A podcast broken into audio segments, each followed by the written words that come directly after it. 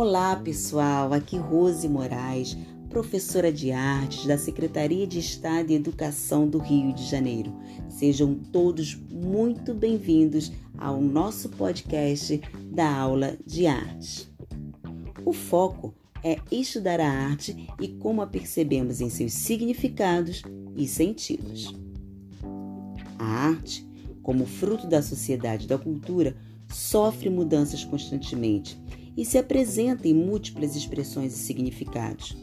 A arte está em todos os lugares e você pode aprender a reconhecê-la, encontrá-la, produzi-la, usufruir dela e fruir o exercício de sua cidadania.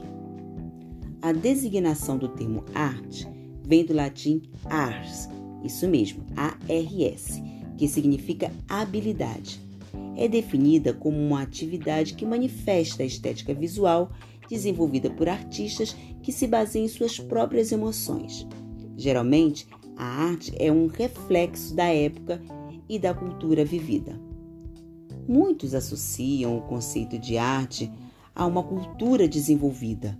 Entretanto, a arte existe há milhares e milhares de anos e, inicialmente, servia para prover necessidades básicas, como, por exemplo, utensílios de cozinha. Porém, eram encontradas no interior das cavernas expressões artísticas, as chamadas pinturas rupestres.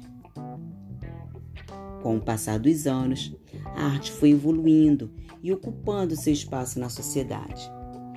A arte é uma ferramenta humana que o artista tem para expressar suas emoções, seus pensamentos, sua história e sua cultura através de alguns valores estéticos e estilos. A palavra cultura é derivada de colere, do latim que significa cuidar de. Originalmente, essa palavra está relacionada com a agricultura e, todavia, o cuidar de refere-se cuidar de algo, de algum item da produção agrícola. A palavra cultura tomou um novo sentido ao longo do tempo. Segundo o dicionário Michaelis, cultura é o conjunto de conhecimentos, costumes, crenças, padrões de comportamento adquiridos e transmitidos socialmente que caracterizam um grupo social. A palavra sociedade vem do termo em latim sócios, que significa parceiro, companheiro, e societas, que significa associação com outros ou entre comuns. Os seres humanos juntam-se desde os primórdios em grupos para preservar a sua sobrevivência. Sociedade. Sociedade é uma associação entre indivíduos que compartilham valores culturais e éticos e que estão sob um mesmo regime político e econômico, em um mesmo território e sob as mesmas regras de convivência. A sociedade é composta por instituições formais e informais, Estado, família, igreja, escola, que ensinam esse repertório de prescrições, fomentam a unidade cultural, punem a transgressão das regras, socializam os indivíduos, definem uma gama de papéis que eles podem desempenhar e mantém a coesão social, econômica e política. Portanto, não existe nenhum ser humano destituído de cultura. Fiquem atentos, jamais digam que alguém não tem cultura.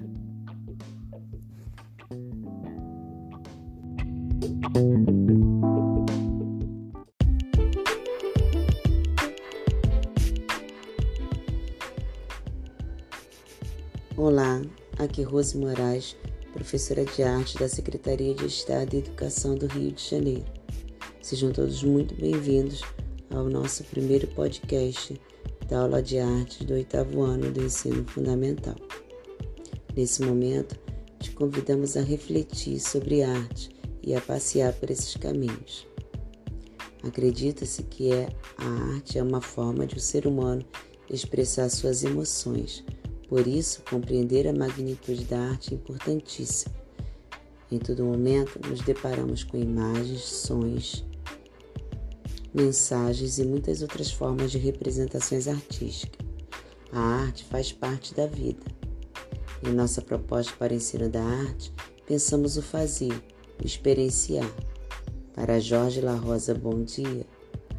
A experiência é o que nos passa, o que nos acontece, o que nos toca. E pensando nisso, entendemos que ensinar etimologicamente significa construir sentidos e possibilidades para pensar sobre a vida, conhecer a arte, poetizar, fluir e ser intérpretes do mundo são momentos potencializados e potencializadores em nossos encontros com a arte. Assim sendo, vamos aos nossos estudos. A arte está em todo lugar.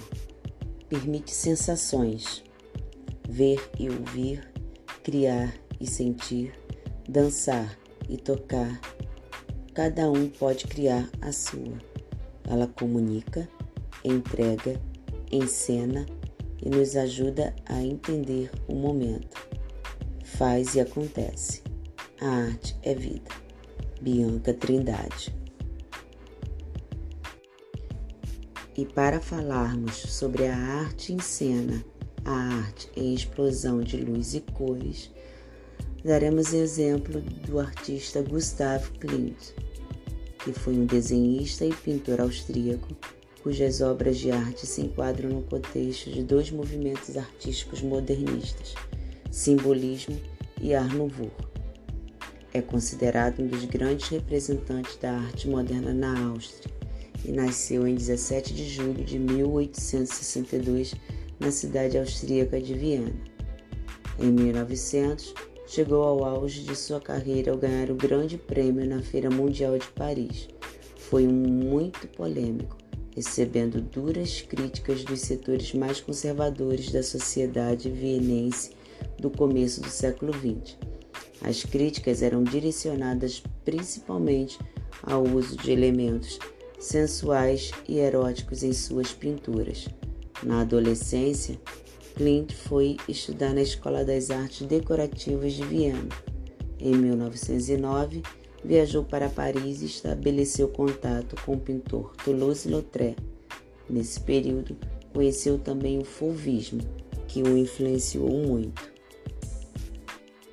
A obra de Clint é dividida em duas grandes fases: a fase histórico-realista e a fase dourada. A primeira, como o próprio nome indica, inclui obras de caráter mais histórico.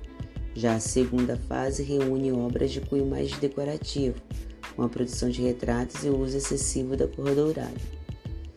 E nesse momento, a qual ele teve mais destaque, o maior destaque, suas obras tiveram carregadas de sensualismo e erotismo, onde a figura feminina foi a mais explorada.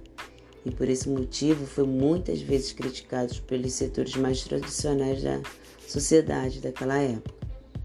Com um forte estilo decorativo e uso de formas geométricas, ele produziu retratos de mulheres seminuas e paisagens repletos de detalhes, como flores e adornos. Além disso, uma característica marcante de suas obras foi o uso do dourado e do prateado, o qual se aproximou da arte bizantina. Grande parte da obra de Gustav Klimt está reunida no Museu Belvedere, em Viena, na Áustria. O local recebe cerca de 2 mil visitantes por ano. Bem, espero que tenham gostado. Até a nossa próxima aula.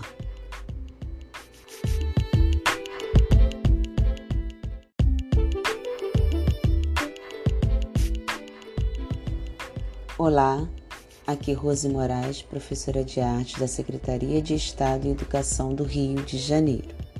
Sejam todos muito bem-vindos à nossa quarta aula, ao nosso quarto podcast das aulas de arte.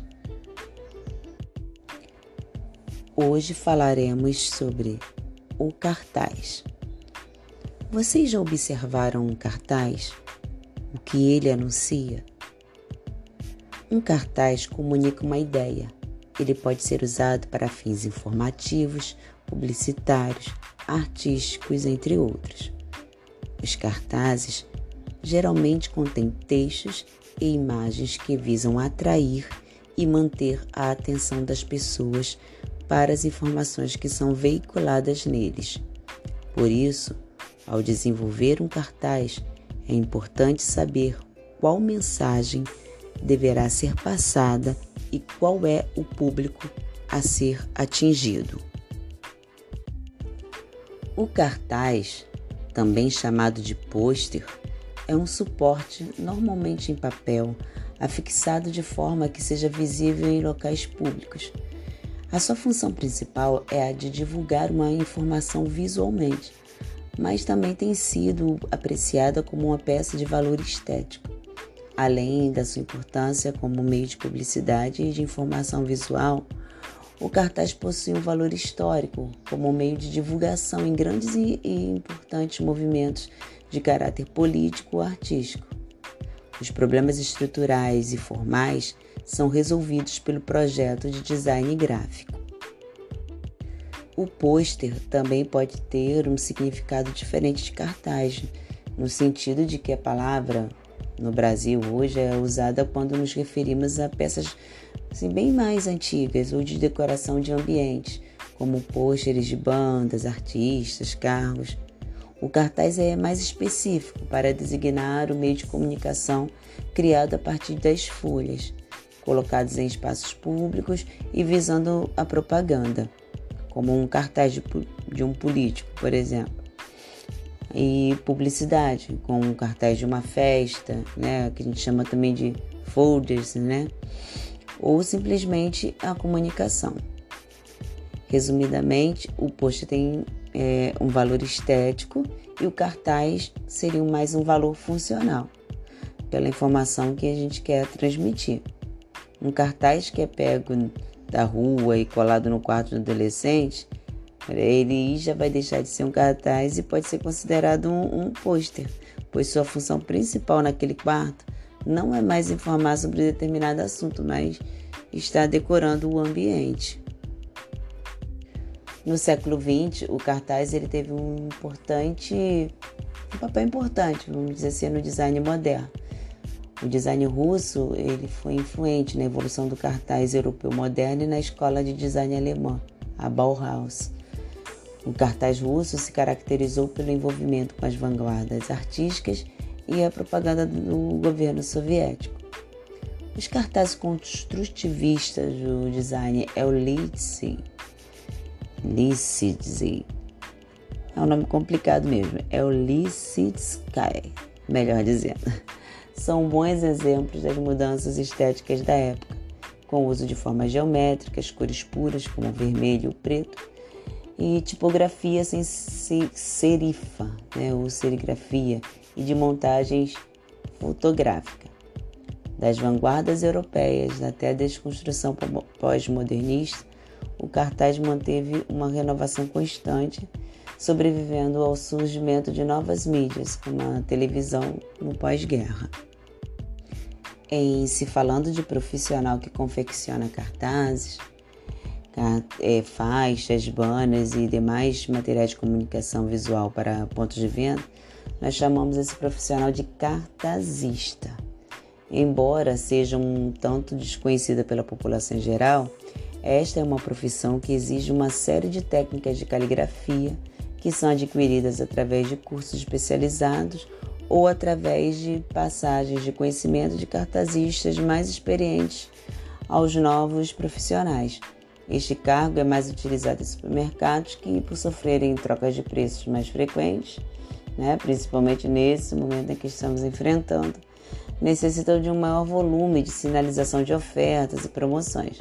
Porém, também é possível encontrar cartazistas em lojas de material de construção, lojas de móveis e demais setores do varejo que necessitam sinalizar os produtos em destaque, além também de utilizarmos muito nas escolas na culminância de projetos e pesquisas. Lembrando que um cartaz escolar ele deve conter é, informações equilibradas, pouco texto, imagem chamativa, algo que faça como um outdoor, que o espectador chegue, olhe e consegue apreender em poucos minutos a mensagem que está ali proposta. Até o nosso próximo encontro.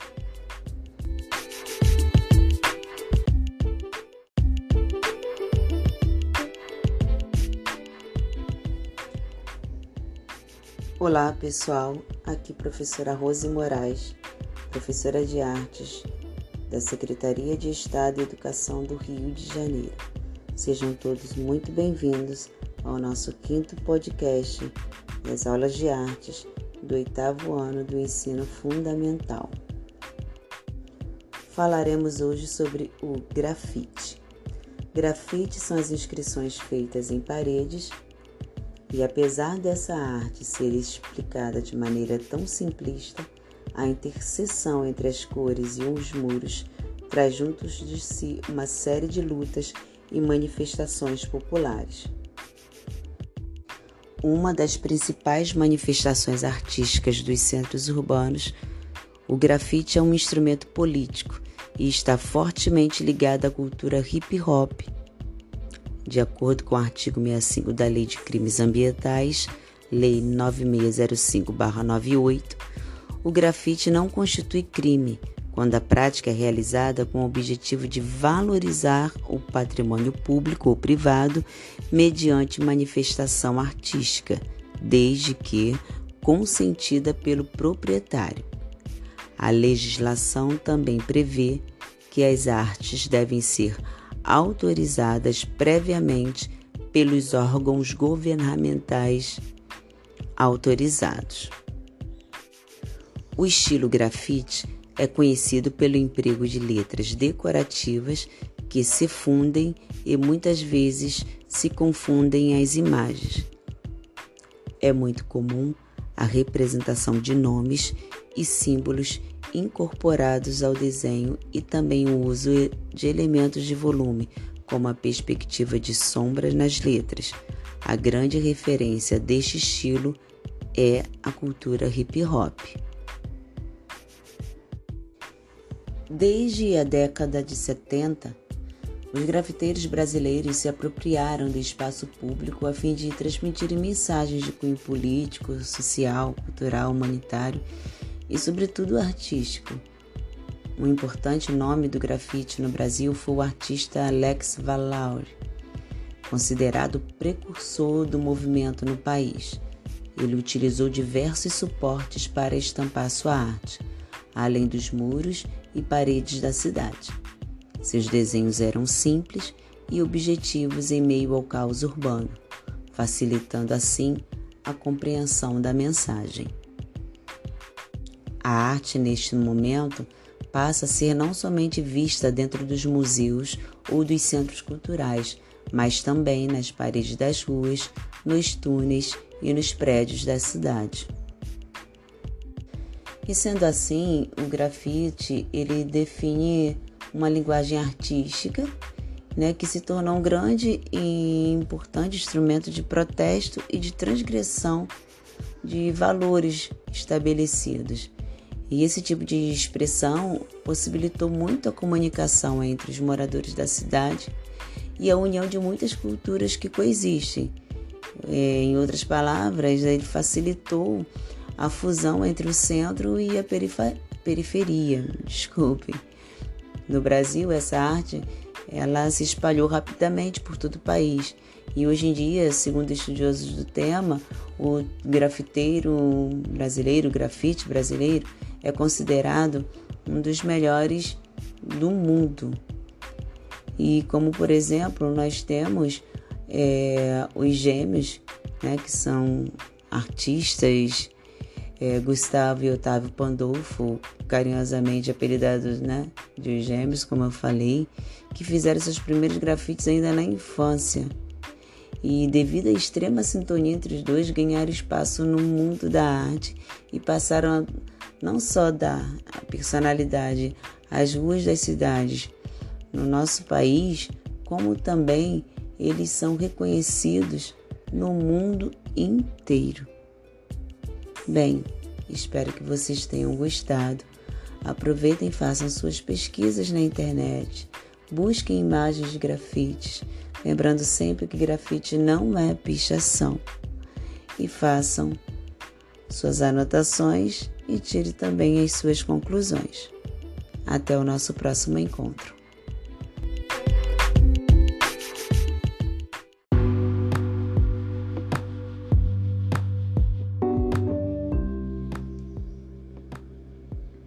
Pessoal, aqui Rose Moraes, professora de artes da Secretaria de Estado e Educação do Rio de Janeiro. Sejam todos muito bem-vindos à nossa quinta aula, ao nosso quinto podcast das aulas de artes do oitavo ano do ensino fundamental, segundo bimestre. Nesse último podcast, falaremos de alguns artistas e seria interessante que você pesquisasse, buscasse e apreciasse as obras desses artistas é, na internet ou em livros, mas que você não deixasse de pesquisar. Isso vai ser muito importante e vai estar agregando a vocês o conhecimento e as informações que estarão expostas aqui. Artista Julie Flinker. Publicitária e VJ, Julie trabalha com arte visual há nove anos, sempre experimentando novas tecnologias como videomapping, hologramas e Tag Tool. que seria Tag Tool? Tag Tool, a arte de fazer desenhos e animações em tempo real. Segundo a artista, ela parte da desconstrução do simples desconstruído. Outro artista, Fernando Velasquez, artista multimídia uruguaio, radicado em São Paulo. Fernando Velasquez apoia suas criações na tecnologia e em diferentes mídias, como desenho, pintura, fotografia e vídeos. Entre as constantes na sua obra estão questões relacionadas ao cotidiano contemporâneo e à construção da identidade. Observando esses dois artistas, nós podemos é, ver que os artistas utilizam muito a tecnologia em suas obras. Gostaria que você aproveitasse essa oportunidade e escrevesse um pouquinho sobre isso. Pesquise outro artista que utiliza tecnologia em suas obras e tente, de certa forma, é, explicar o seu trabalho. Faça suas anotações.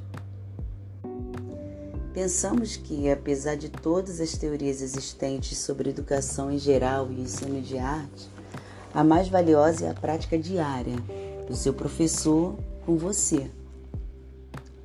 Então, aluno, é nesse momento onde os dois podem se conhecer, conhecer suas necessidades, o espaço onde vivem, o que gostam de fazer, o que fazem nas horas vagas, como é sua família, por exemplo. Por isso, o nosso estudo se baseia na leitura, na contextualização, na pesquisa e na produção, oferecendo amplas possibilidades de se adentrar no pensamento artístico e de se propiciar experiências estéticas de experimentação e criação.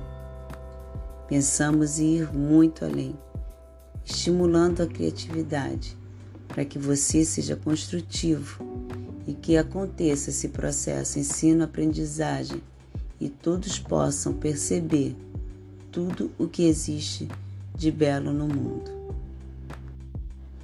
Foi muito bom estar com vocês até aqui, até os nossos próximos bimestres. Bons estudos!